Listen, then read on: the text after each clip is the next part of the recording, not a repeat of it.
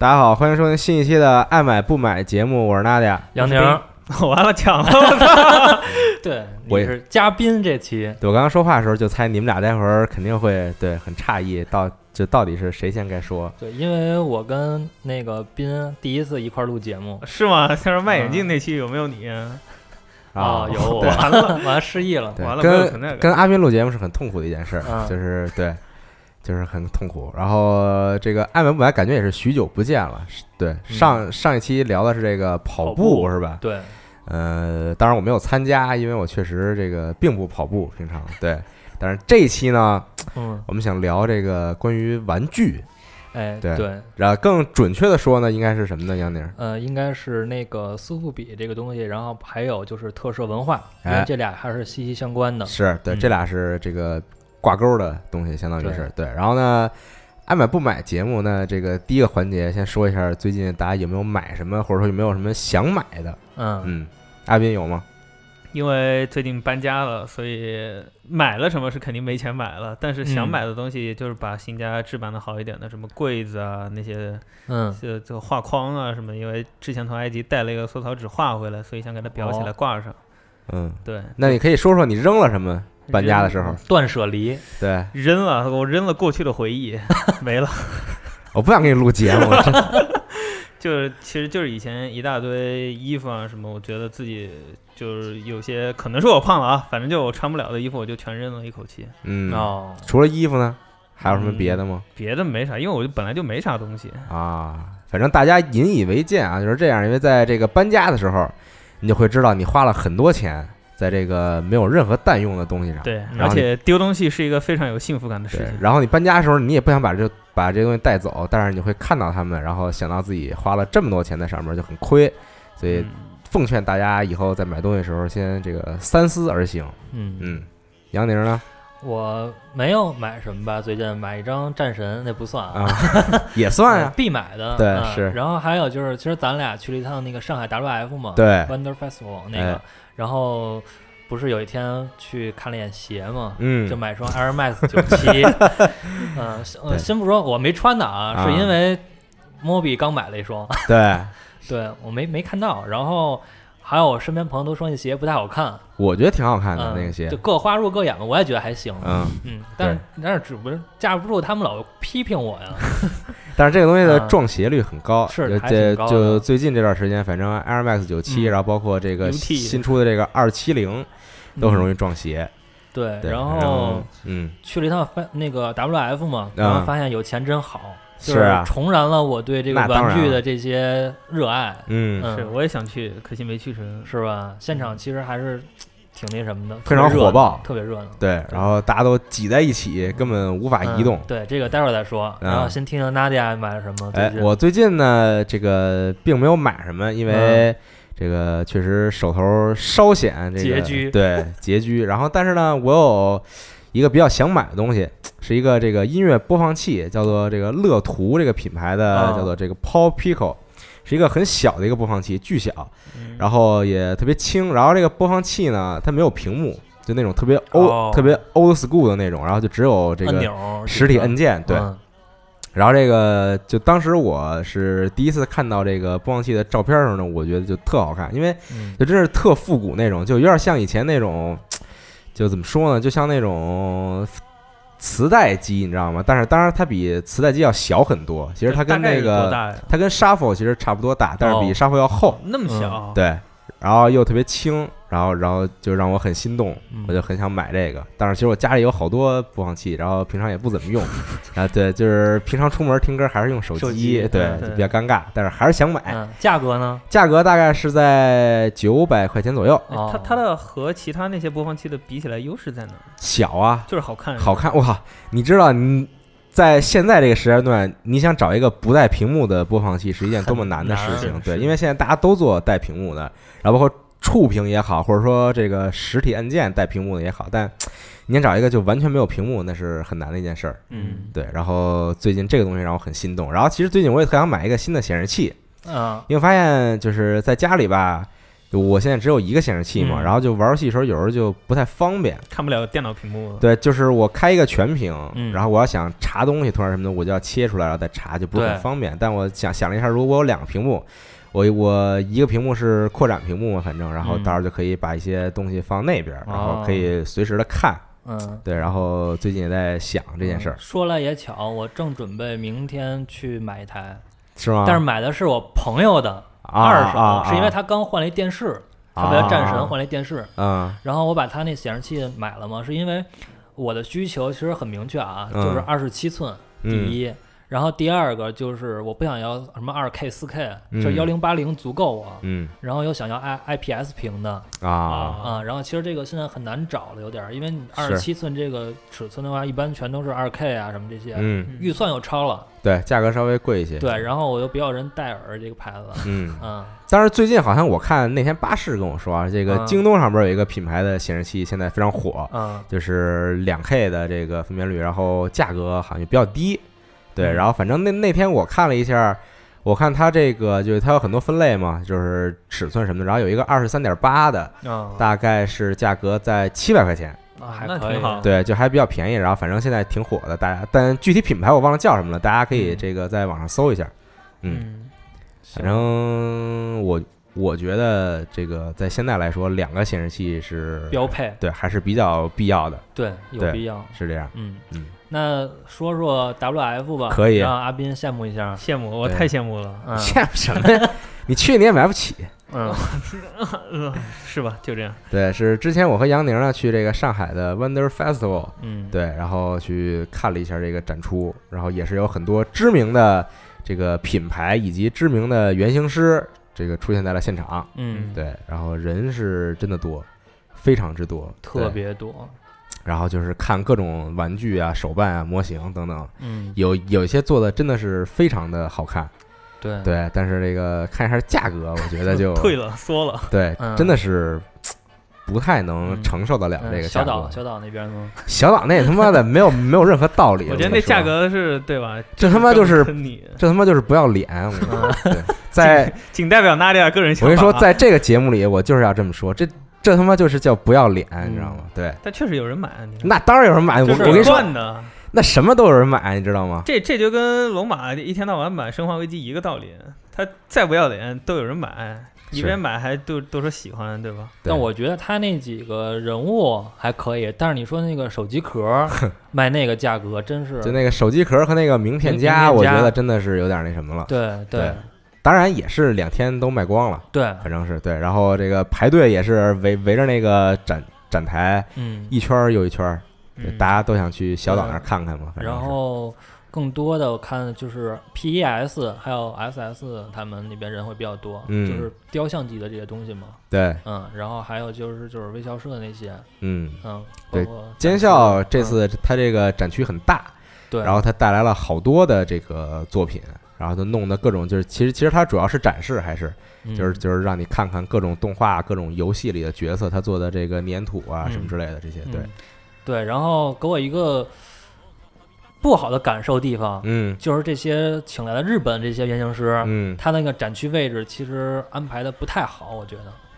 那那那哪是不太好啊！我操，我都震惊了 啊！嗯就是很挤啊那边。来了很多知名的这个日本的原型师，然后因为其实这都可以预料到嘛，就是肯定国内有很多人都很喜欢他们的作品，嗯，然后呢，日本原型师都是在同一个区域里边儿，然后一个就是比较小的一个区域，嗯。然后就结果呢，就导致就是大家全都挤在这块儿，就是根本走不动，然后就就真的是完全的走不动，对，就是就反正体验不是很好，对，然后大山龙在那儿杵着，然后一堆人拿塑料袋儿，哎特牛逼纸袋儿找到前面。巨牛逼，就是因为那个大呃大山龙是在那个日本原型师展区的开头，对算是对。然后呢，这个这个展区的边儿上是另外一个那个品牌的展区，然后那个展区呢在发各种这个就是印印着他们图案和广告的这个袋子。纸袋儿，嗯，好多人直接从那儿拿了一袋子，然后找大山龙去签名。那那你说他也不能拒绝，对吧？那那就很尴尬，那就签一个吧。就嗯我觉得这事儿挺不好的，其实对。你就算你没有买到他的作品，你拿一个比较正式的本儿，对对吧？你你你你你拿一个什么？你把衣服脱了，给我签背上。对你别拿一个别的品牌，你刚你刚领了袋子去找人签名去，这个嗯这个不太好。但其实也是能去现场哈，还能感受到，其实现在这个玩具这个氛围嗯，还是真的挺好的。对对。对其实现在很多人都有那种松鼠症一样，就喜欢囤积一些东西，然后那些嗯玩具刚好就成了他们的首选。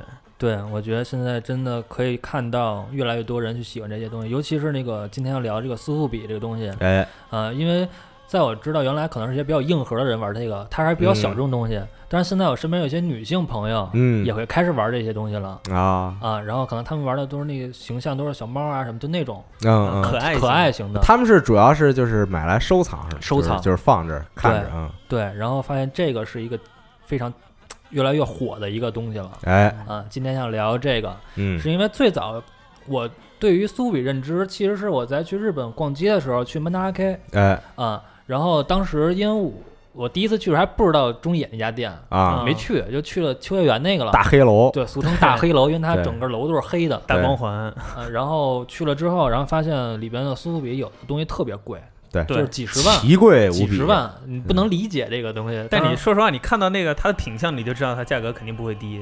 嗯，那可不是啊！我跟你说，就是如果对于真的是之前没对这个东西没有任何概念的人来说，你看到一个，当然它这个尺寸比较大嘛，都是就是。嗯哎，有小的啊，对，是是，有小的就是就是你看到这么一个玩具，然后你嗯看到这个价格，他是绝对不会理解它为什么会卖这么贵。就那品相，其实也没有说说让普通人看到就觉得我操，这个做的是真的好，这就是普通人是看不出来，就是特普通一个玩具，然后凭什么卖那么贵？他不懂。对你这跟那个小岛 名片夹卖那么贵一个道理。对，就是你让嗯普通人看，那觉得这俩东西都是一样的。圈外人看就不理解嘛。对，对对，所以当时你就是很诧异是吗？很诧异，然后回去稍微了解一下它的工艺什么的，我嗯发现其实这个东西，按现在来讲的话，就是产量很小，嗯。嗯，而且其实就一般是职人在做这件事儿嘛。嗯，啊，然后但是当时来讲的话，其实它是有年代感的嘛，对，啊，而且就是卖一件少一件嘛，说白了，就是那个年代的东西，就是古董老古董了，嗯。嗯，然后后来觉得哎这还挺有意思的，嗯，但是也没出手，是因为觉得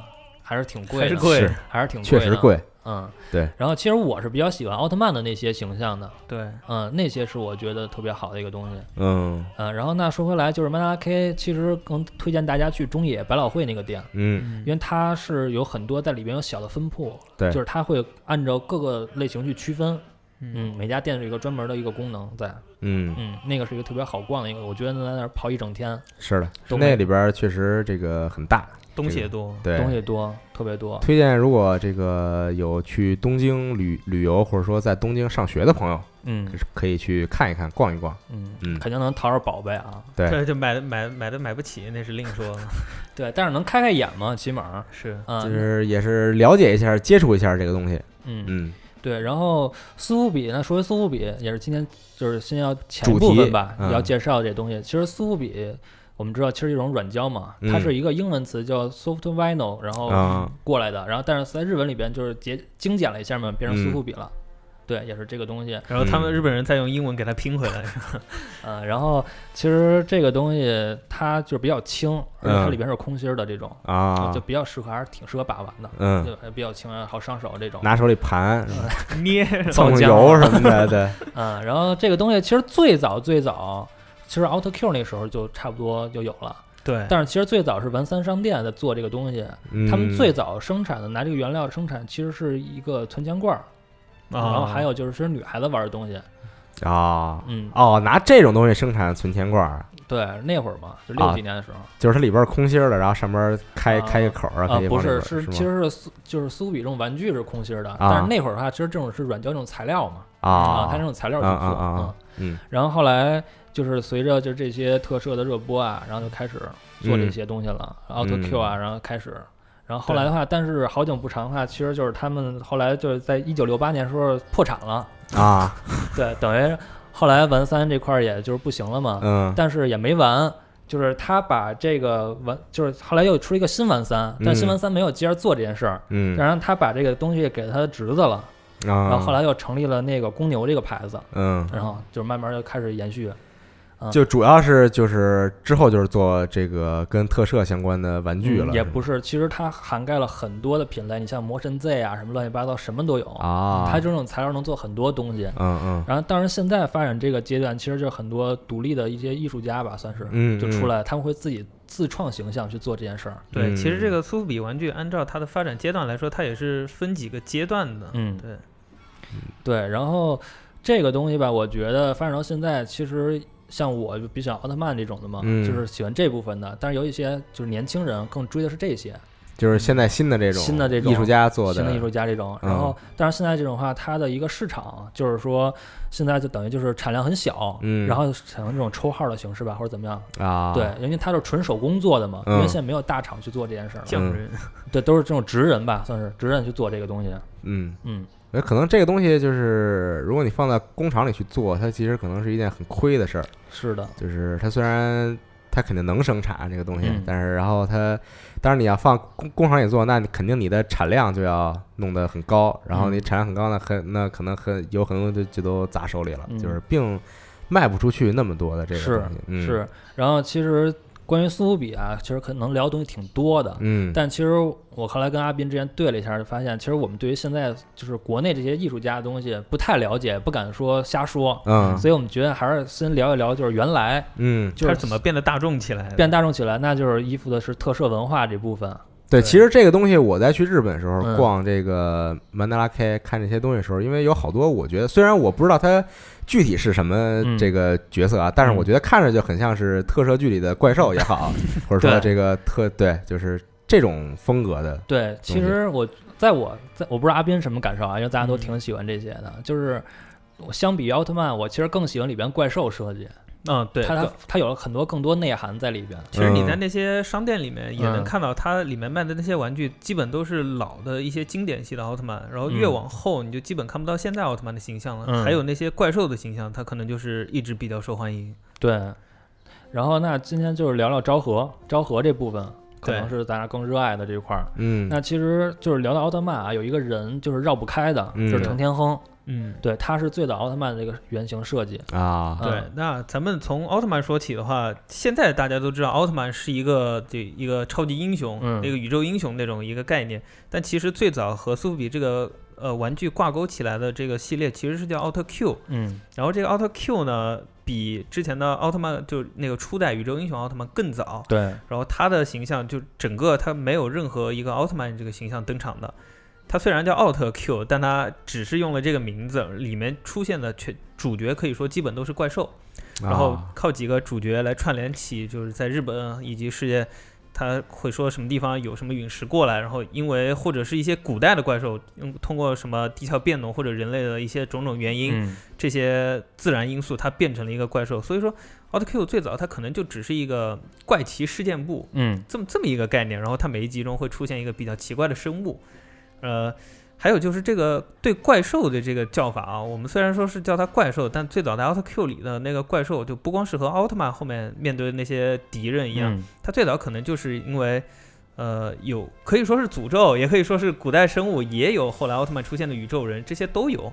比如说，就就是这个苏富比玩具中也特别嗯出名的这么一个怪兽，就是卡内公。那卡内公。对这卡内公的形象非常有意思，在最早设计的时候，它就是它的头部是一个存钱罐，对是一个钱包的一个形状对形象，然后下身就是肚子比较大，也嗯看着跟怀孕的人一样，嗯然后它的胸口会有一个就是一个数字的一个计分器一样的。嗯嗯这个怪兽呢，它吃钱的时候，那个数字就会往上走。嗯等到那个数字降到零的时候，就相当于是你的生命值一样，饥饿感一样，你降到零，这个卡内公就要死掉了。嗯。嗯哎，对了，你刚才说到肚子大这块儿，你知道为什么吗？嗯、其实他这个形象是程天亨设计的，刚刚刚提到程天亨，然后因为那会儿他设计这个形象的时候，是因为他妻子怀孕了啊啊啊，然后故意设计成一个大肚子形象。对，因为程天亨他其实这个人吧，就是他一直就是负责就这些形象设计嘛，嗯。奥特曼怪兽他都有参与，然后其实他知道就是。就奥特曼这个系列出来之后是对应儿童向的，嗯。对，所以他就是说一定要给孩子看的东西一定是正面的这种东西，嗯，对。嗯，其实还要就是单纯化的赋予它的生命感。嗯。然后，所以就是程天亨在做的时候，其实是在怪兽设计师有三个原则。嗯，第一个就是必须要独创性，嗯。而且不单单是说把一个生物一个东西单纯放大，凑在一起，对，放大，嗯。嗯，放大多少倍那种，不是那种，它会加入一些设计。然后还有一个就是拒绝怪兽畸形化，嗯，就不能有什么缺胳膊少腿儿就那种，弄特猎奇那种，对，那种嗯是绝对不行的。嗯。然后还有人不能血迹斑斑的那种，然后让人就是血了呼啦的，然后嗯。就看着不舒服。小孩儿看着都害怕，对种对对。对然后他的形象一般设计的形象一般都会把生物啊，然后物质这些，物品，呃就平常生活中对看到的物品，还有一些比如说绘画的一些作艺术作品什么的嗯。融合在一起。嗯。对。刚才说那个卡内贡其实就是这么一个东西吧，嗯。就是钱包，然后有人，嗯。其实这卡内贡的故事也非常有意思啊，这讲了一个呃男男孩儿，一个小孩儿，这个人名字就叫金南，嗯。然后他在家里养了一个一个茧一样的东西，然后那个茧里他就会有钱。最后那小孩子因为这贪婪掉到这茧里，从茧里孵出来以后就变成了卡内贡这么一个怪物。然后最后来解决这个事情的发源呢，就呃解决的方案其实也不是说最后找一个什么比他力量更强大把他打败了，而是说就是呃几个孩子对付的一个几个成年人，嗯说要把这个卡内贡变回人形，就得让那个成年人倒立。最后他们用几个办法把这小孩子也变回来了。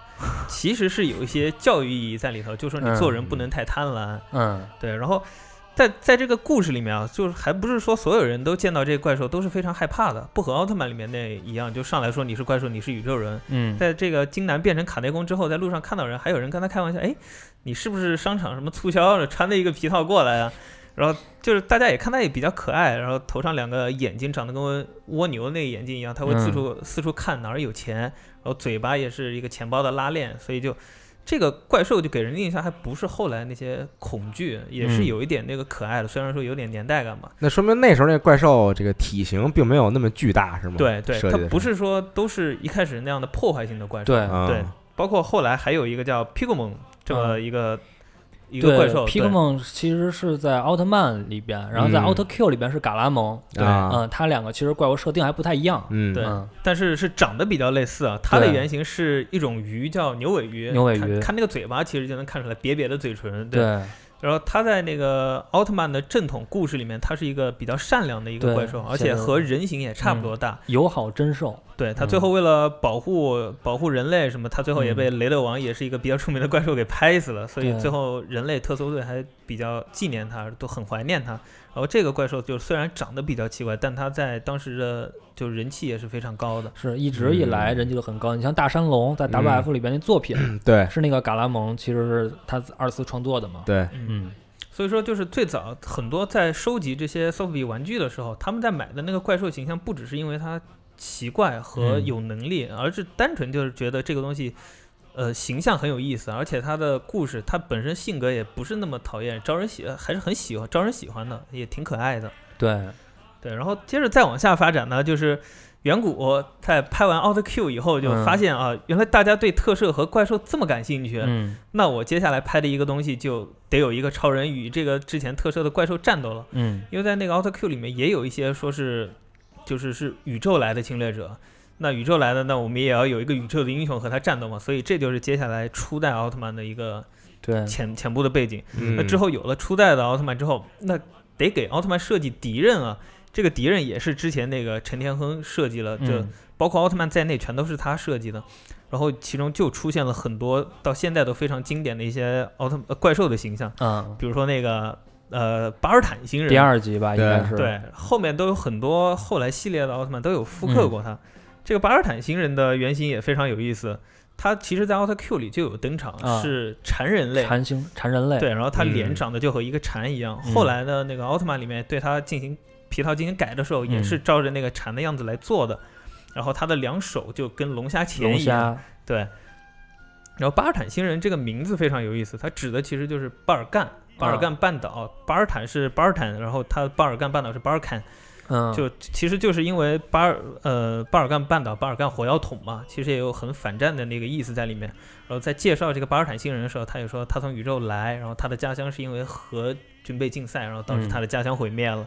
他只是想到地球来给他这这个这 族人给一个安息之地吧，对吧？嗯嗯然后很多人都记得他那个魔性的笑声，就是嘎嘎嘎嘎那种笑声。嗯其实这是就是一九六三年东宝也是一个特摄电影中叫呃马哥坦嘛，好像是蘑菇人马哥坦里面就用到这个奇怪的笑声的。然后呃对马坦哥，马坦哥电影的导演其实就是后来非常著名的特摄导演，就是本多朱次郎。哦，然后他的特这部电影的特效负责其实就是远古婴儿，所以其实都是一脉相承的。嗯嗯，然后巴尔坦星人这个，因为他奇怪的形象和他宇宙忍者的这个设定，对，然后当时跟奥特曼战斗的时候也也吸引了很多人的那个喜欢吧。就是嗯。他长着蝉头，然后两眼睛发光，还跟龙虾钳子一样。嗯。当时因为在设计考虑到皮套的时候，它龙虾钳子比较重，嗯。所以它没法像正常情况下把双手垂在地上，所以就给他直举着，对，就摆了一个非常奇怪的举着的姿势，然后这个嗯。巴尔坦星人也就成为了陈天恒一个比较成功的设计，被大家喜欢。嗯，做到玩具里面同样也是这样。对，玩具里边其实巴尔坦形象很多，而很多是因为就是巴尔坦一直在奥特奥特曼作品里边，其实一嗯直是有出现的。嗯对，然后其实，在最早这部奥特曼里边，就是在第二集里边，它有一个特别有趣的设定啊。刚才不是讲到说那个他带着他们族人过来，其实想安居来嘛，对但是多少亿来着？二十亿，对，二十多亿。二十多亿，就相当于难民似的。然后啊，让奥特曼一激光给全都给不是一突然一说到这儿啊，就是啊这个我没看过这个奥特曼之前的，就刚刚你们说这个奥特 Q 这部作品，嗯但是听你们刚才说这个里边的怪兽设计，嗯就是这个主要是给小孩看嘛，然后然后给小孩一定的这种教育意义，就比如说做人不要太贪这种。嗯，对，但是这到后来到奥特曼怎么突然就转变了？就是好像感觉他们突然觉得。就是不止小孩在看这个，就感觉可能有很多成年人喜欢看，所以就要嗯弄些这个比较成人的话题。你像这种什么从从这个外星过来殖民这种话题，嗯。那小孩根本听不懂。对，其实我觉得可能跟编剧也有关系啊。对，其实就是奥特曼，包括后来的赛文奥特曼、嗯。奥特 Q 里边有一个编剧叫金城哲夫，嗯对他是一个不可不提的一个人，就是说聊奥特曼昭和系列里边，对嗯。因为他就本身是冲绳县出身的嘛，嗯。然后他也经历过战争这些，所以他会把一些反战的东西啊、啊，提倡和平的东西，对。全都会加入到作品里面，就是让它更有深度。嗯。这可能是比较成人向的一部分了。其实在这儿我们就得说了，因为早期的奥特曼那些作品啊，它有时候编剧不是同一个人来嗯负责的，嗯。因为有一些奥特曼编剧甚至就是之前我们提到的那个本多朱次郎导演他自己来负责。然后这个金城哲夫在其中算是一个比较黑暗深刻系的这么一个编剧了。对，然后我们现在来看奥特曼，回头反观可能会觉得它里面有一些剧情非常成人，但是我们嗯在孩子的时候是并不会感知到这些的。想不会想的那么深。对对，然后当时金城哲夫他在想的时候，很多人也跟他说：“那你特摄就是要怪兽打来打去，或者奥特曼打怪兽嘛，不需要这些娱乐娱乐片。”但是金城自己就觉得，你虽然这样被说成是娱乐电影、怪兽电影，就是之前哥斯拉破坏破坏，但至少我们不能以现有之前的那些概念来接着做我们接下来的作品，不能墨守成规，尤其是在剧本编剧这一块。嗯好的作品就是要打破常规的，然后再加上原来一些它有的东西，就是既有传统，并打破常规，才能做出来好的东西。而且再加上这些东西是给儿童看的，所以我们在面对它的时候就要更加认真。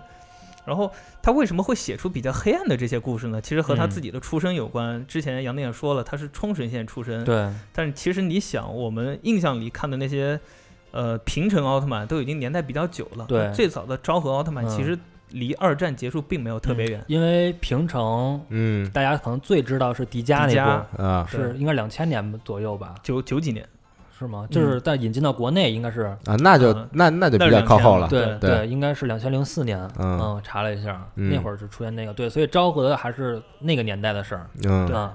就是你想那个时候出生之后的人，距离战争没有结束多远，尤其是冲绳这个地方。冲绳我们现在都知道就是美军军基地，对，嗯，所以那时候孩子在生长的环境，他就是看到美军会对当当地的冲绳人对做出一些什么伤害的事情，这个我们就不说了，因为不是我们自己的民族啊。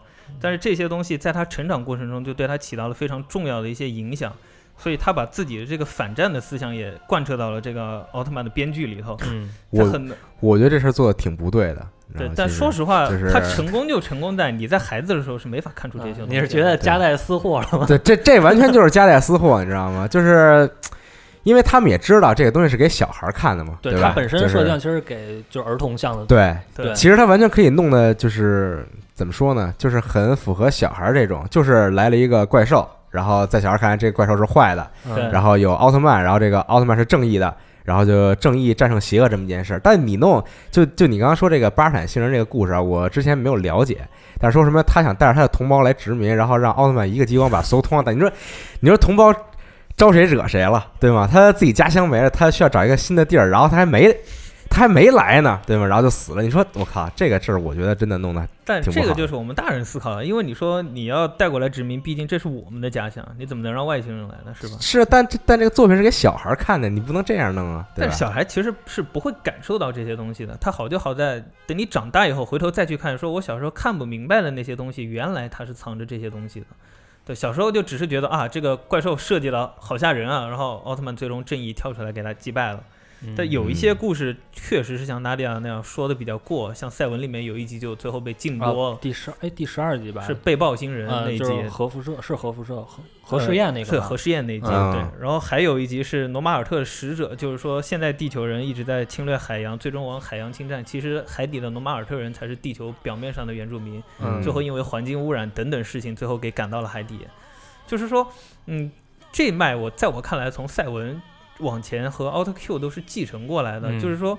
呃，他想教育给人的可能就是环保之类的事情，所以你在那个时候看奥特曼，他自身也是比较纠结的。嗯他作为一个宇宙人，他是要站在地球这个人类这一边，嗯但他做的那些事，就是又是在伤害自己同胞宇宙人的这些事，或者说是地球原来的主人，所以在很少有几集里面，奥特曼就会展现出黑暗的那些元素了。嗯，对。其实我觉得这个东西，如果你这个设定就是给大人看的，嗯。就你怎么讲都无所谓。对。就就你讲的更阴暗、更复杂一些，其实都无所谓。嗯。但是既然你你知道是给小孩看的，我觉得、这个编剧确实有点儿，但是但是你说那个，我有一点其实有点认同啊，就是，呃，奥特曼最早其实进到国内的时候是九三年，嗯。然后那会儿其实就是电视台放嘛，嗯。那会儿其实晚上会蹲着看，嗯。然后后来也会因为就这些，因为我比较痴迷这，是因为很多形象，啊怪兽形象，嗯。虽然只有短短就是没有几秒钟打到战斗二十几分钟才变身嘛。对，然后其实怪兽形象是让我印象最深刻的东西。嗯。我记得那会儿其实更多对于着迷会不会考虑剧情是什么，嗯。是，嗯，它更深的就是就是怪兽形象好看对。有意思，或者说比较可怕，对。嗯，然这种猎奇感，然后在在我印象中啊，我看那些早期的奥特曼，就我回忆的时候，我完全回忆不起来，嗯，他就是说了什么事儿？就是有这个人和人之间对话，然后就是我所有回忆片段就是都是对，就是他妈出了什么招？就是在打架而已，对，对，是这样其实就是你这么看过来，为什么怪兽反而在以前的做玩具的时候比较受欢迎？是嗯你奥特曼只有在最后几分钟才会变身，对那有的怪兽会在之前的故事里就贯穿全局。嗯，比如说现在在做玩具里面也非常出名的一个怪兽叫达达，达达。嗯三面怪人达达，他是宇宙中一个大星人哎，派过来的。你刚跟我说像办公室里谁来着？达达不是有三面吗？啊其中那个 C 面长得跟哈利一模一样。到时候咱们可以看时间轴，嗯，他不给你放，实在是太像了。然后这个三面，其实达达就是说他是那个宇宙人派过来的一个特工，达达特工二七一号，他要做的目标就是把人类缩小。嗯对，那集叫《人类标本五六对人类啊标本五六，然后就把它装在那个小试管里，最后要给带回地球去，是很多人的那个童年阴影。嗯然后这达达就设计的非常好，首先它有三面，这在嗯做玩具的时候你就可以剃。还有就是它身上的花纹，在设计的时候也是考虑到那个，也是陈天亨设计的。他在设计的时候就考虑到那个视觉错觉啊，你啊，盯着那些中间圆点四方，它会旋转啊这些，然后就结合它三面变身，有那种什么阿修罗啊、菩萨这些设计设计出来。嗯所以我们孩子看的时候就觉得哇，这故事好恐怖，然后嗯这个形象也就深入人心了。对，因为它会隐身，啊，然后还会把那个奥特曼缩小啊什么，它有一光线枪，啊，对，对，而且再加上长得像哈尔滨那样。对，所以说不管故事怎么说，孩子们在看的时候，其实就是对这个怪兽形象，嗯，你可能孩子你没法具体形容出来这个怪兽嗯。设计好在哪，但好的设计家、艺术家不就是这样吗？他把嗯。一些元素结合到一起，让你嗯。留下印象。但是但是你这么想啊，一部奥特曼作品四十多集，嗯。那奥特曼只有一个，但是四十多集都是他，但是怪兽每集都不一样，，对啊，总有一个能让孩子们喜欢的，是啊，是所以不管你怎么说，你在初代或者后面，你任何说的那一代奥特曼里，你总可以挑出几个来比较有印象的。对，就包括有一个怪兽殿下葛莫拉，嗯，他的那个角就是日本黑田长治的那个头兜，对，那个头角，所以就特别好看。然后在最后奥特曼设计战斗的时候，还有一个细节，就是奥特曼用那膝盖把他那头角给折了，嗯折的那一下就感觉这个怪兽就开始打不过奥特曼了。嗯，其实有很多这个设计在里面。然后最早的这些怪兽设定也影响到了之后衍生的一些怪兽，比如葛莫拉这个哥莫拉这个怪兽的名字，其实也是成了之后很多怪兽设计取名的时候一个来源。它最早就是那个圣经中的那个被毁灭的城之一。对嗯，嗯我有一个问题啊，嗯就是关于这个特摄片儿的问题，嗯就是比如说这个一部奥特曼，因为每集出的怪兽都不一样嘛，对，对，然后那每集负责出演怪兽，就是套进皮套这个人是同一个人吗？是，其实有时候还会因为那种大体型的，他会前后有两个人。对，对。奥特曼的啊。演员基本是固定的。固固定的，然后最早是古古敏。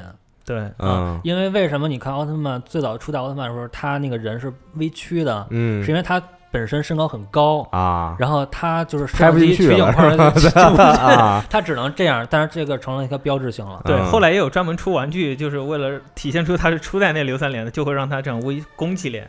对。对，嗯对，然后关于初代，其实它有说玩具了嘛，它出过 A 脸、B 脸、C 脸，啊是因为它最早的材质不太好，它那个脸上会起皱，对，嗯就是大家俗称的硫酸脸。硫酸脸，它不断的不断在进化，就是变成最后变成 C 脸，稍微有点微笑式的、啊，B 脸是比较微笑式的，嗯那做这个就是早期奥特曼玩具有什么特别知名的厂商吗？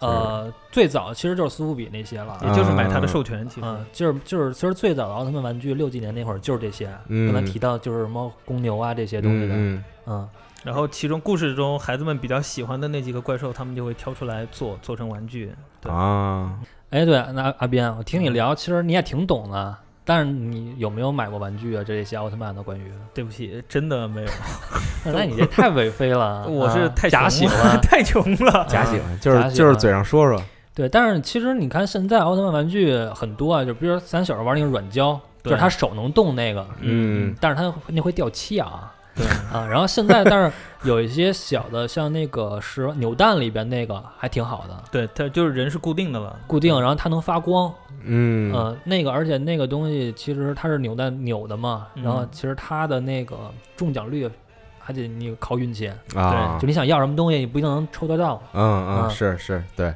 对，那嗯但是相比就是你这块儿的话，我有时候还会买一些奥特曼玩具。对我之前看到有一个贝蒙斯坦的，但也是因为价格嗯。实在太高，所以对。嗯，因为这种东西其实它还是涂装啊，包括造型什么的。嗯。对，有这这部分，还有包括版权费啊这些。嗯。然后反正我买的话，我会挑几个牌子啊。我最喜欢其实 R A H，它英文、嗯。它全拼是 Real Action Heroes 嗯。啊。啊、它是就是做奥特曼的比较比较全。嗯。它其实是用皮套，然后里边是一个素体，但是素体是有关节球形关节能活动的，嗯。就可动的一个带皮套的一啊个东西。这么精细呢做的，对，啊然后嗯。然后我今天也带了一个让阿斌看了看，嗯嗯嗯。那个其实是我比较喜欢，但是它有一个弊端就是它病，对，放久了它皮皮套容易开裂，啊嗯，嗯对。是，但是就这个市场，奥特曼这个市场比较尴尬，就是做做这种东西，它就它一家，没有别的选择，嗯嗯。对。然后还有的话，其实就是做那个就是雕就是雕像嘛，嗯。但是其实小的那种不算太大，就有两个可以选择，还不错，就是 X 嗯 Plus，、嗯它有一个大怪兽系列，啊、嗯。还有一个是 CCP 的，嗯。就是这两个算是这个级别的，就可能二十五到三十厘米左右，啊对。那就比较贵了吧应该啊、不可动，反正一千多块钱吧。其实价格嗯。基本都好，稍微稍微那个一点的，其实都在一千多。我觉得分那个怪兽，就是对。奥特 Q 的一些比较冷门的那个，嗯就比较便宜了，就可能五六百。啊，对五六百，对，就是对现代人来说，买那些对他们的印象里的手办来说，其实也是稍微偏高一点的。那你分人，公虎你觉得？公虎买啥都不觉得贵，嗯，公虎所以说这个东西也还是就是人气高的角色，然后对对加上年代又久远的这种，就是价格会比较高。还有一些有嗯。特殊意义的，就比如说那个宫崎贝来的奥特曼和曾经一些嗯特摄中出现的剧照，他给它还原成场景，也会拿出来卖。啊，嗯，嗯，然后你像你要想玩可动白眼造型的，嗯，那其实那个 SHF，然后包括有一个 Ult- Ultra 那个 Act，就是 UA 系列，嗯，就是超可动，这两个嗯其实是适合的，但是它其实就是它四肢啊，包括这些各个部位，它就有一个缝嘛，嗯，对嗯，它可能可动性比较好，嗯但整体造型上我还是喜欢这个就是 R H 这种皮套。毕竟是有一个皮套的，对对，然后现在也会看一些，等于接下来想买的，今年想买的就把海洋堂出了一个奥特曼，就是 C 脸的，八十厘米嗯高的，八十厘米高八十厘米高，就巨大镇宅用的。啊，嗯，那个想想买了，因为最早出来的时候，淘宝定价我看是一千八百块钱，但是现在其实已经跌了。啊，嗯，我觉得价格还不错，嗯。对，一直是一个比较怨念的东西。那所以，如果这个东西我在国内，然后我然后我想接触这个，嗯然后我想购买，那就是从淘宝买是吗？淘宝吧，然后我觉得没有什么其他比较好的渠道。那这个东西有没有分什么真假之类的这种呃，哎，你说的还真有，啊？就是其实像有一个问题，之前咱们俩也私下聊过，就是嗯很多其实日本原型师不爱来，就是因哎。为会翻模。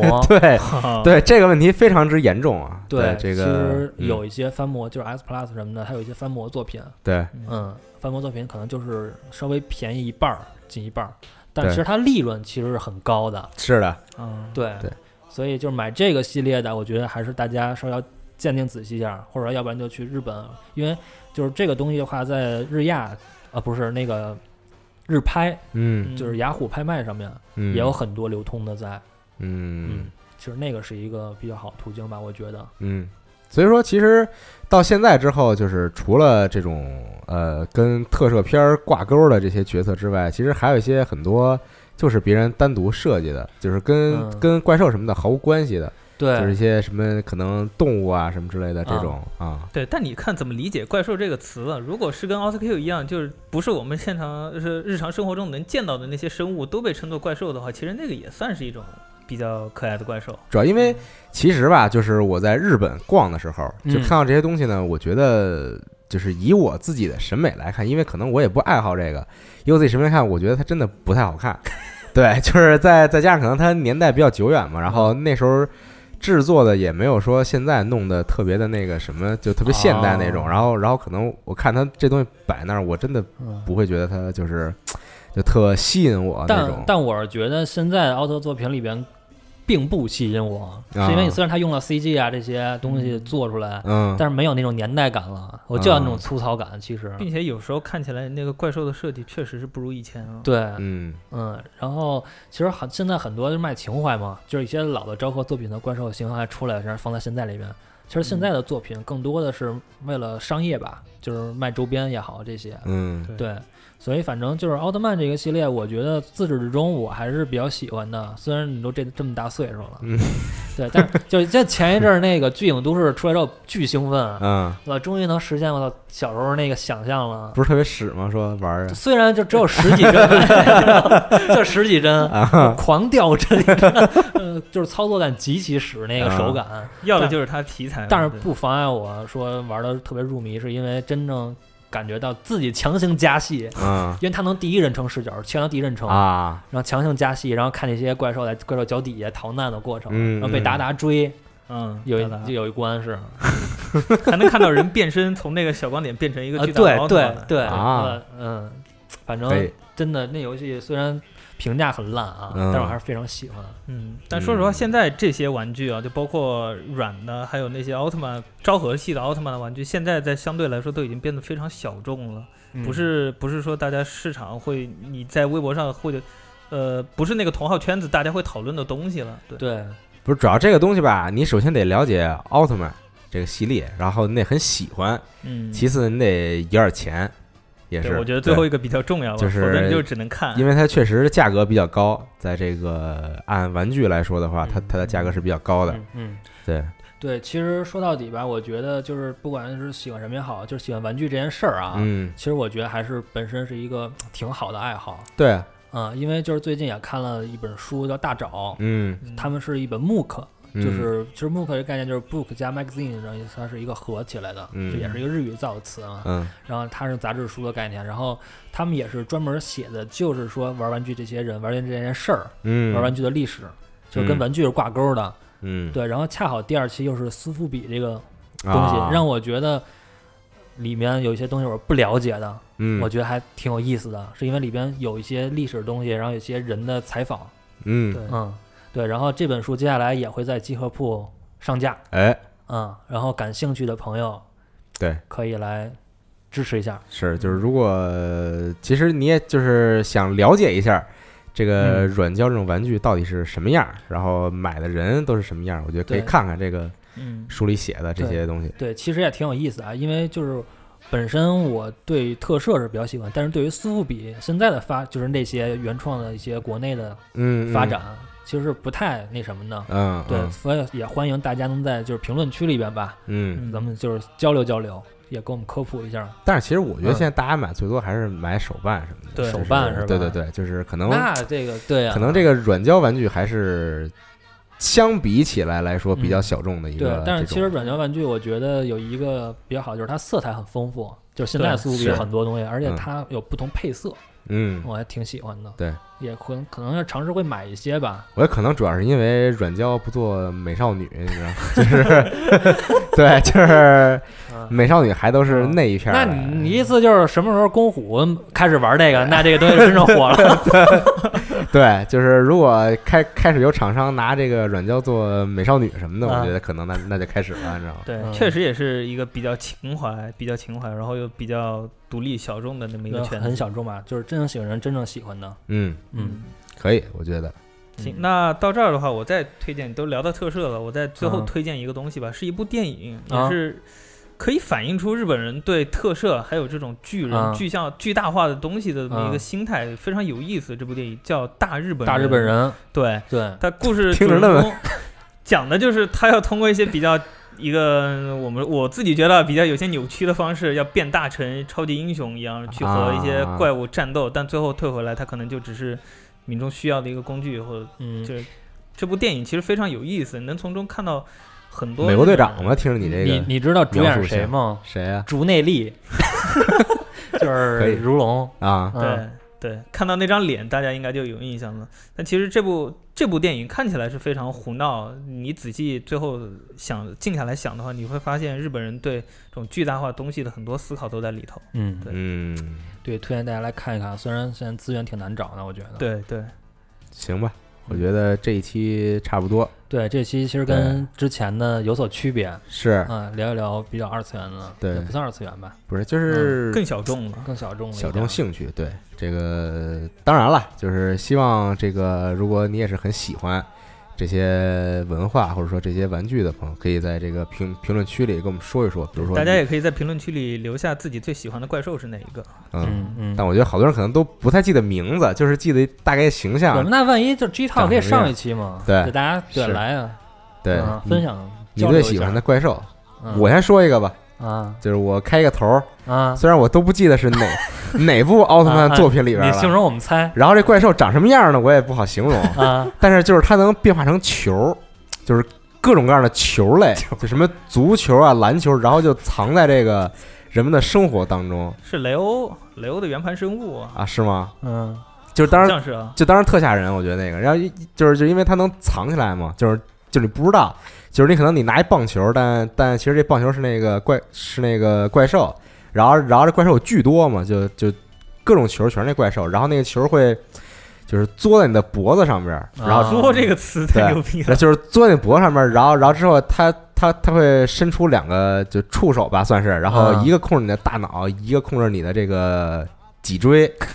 对我当时我操，给我就给我吓得都不行了，你这知道吗？是不是那个奥特曼里边？真的是我对，因为我记得是在哪个盘里看到的，反正是对，哦但我确实想不起来这个怪兽是哪个奥特曼，然后叫什么的。嗯，我对是艾斯里边吧，亚波人。亚波哦啊我觉得挺符合你的设定的。什么叫符合我设定？我长相亚波人，就是艾斯其实还是怎么说分尸狂魔嘛叫他，其实嗯里边怪兽它是超兽的概念，不是怪兽，是超兽了，啊超级怪兽，超级怪兽。嗯里边就是很多东西还是挺有意思的，而且那集挺恐怖的，我记得。嗯嗯，艾斯其实有很多都挺恐怖的。嗯，对，如果我最喜欢的是贝蒙斯坦，就是可以吃啊石油罐的那个。如果今年再去日本，如果再看到的话，我可能就咬咬牙就买一个回来。为什么 为什么那么喜欢啊？就是觉得那鸟头长得还怪可爱的，然后最后被那个杰克给切了。对好多代都出来了。它嗯对，也是比较标志性的一个怪物。啊，我还有一个印象比较深的是杰克里边的，因为嗯当时那集杰克同时打两个怪兽，啊，一个是巴尔坦星人，然后还一个是浑身就他佛像那个主要是白色，然后之后身上有好多红色的那个泡儿，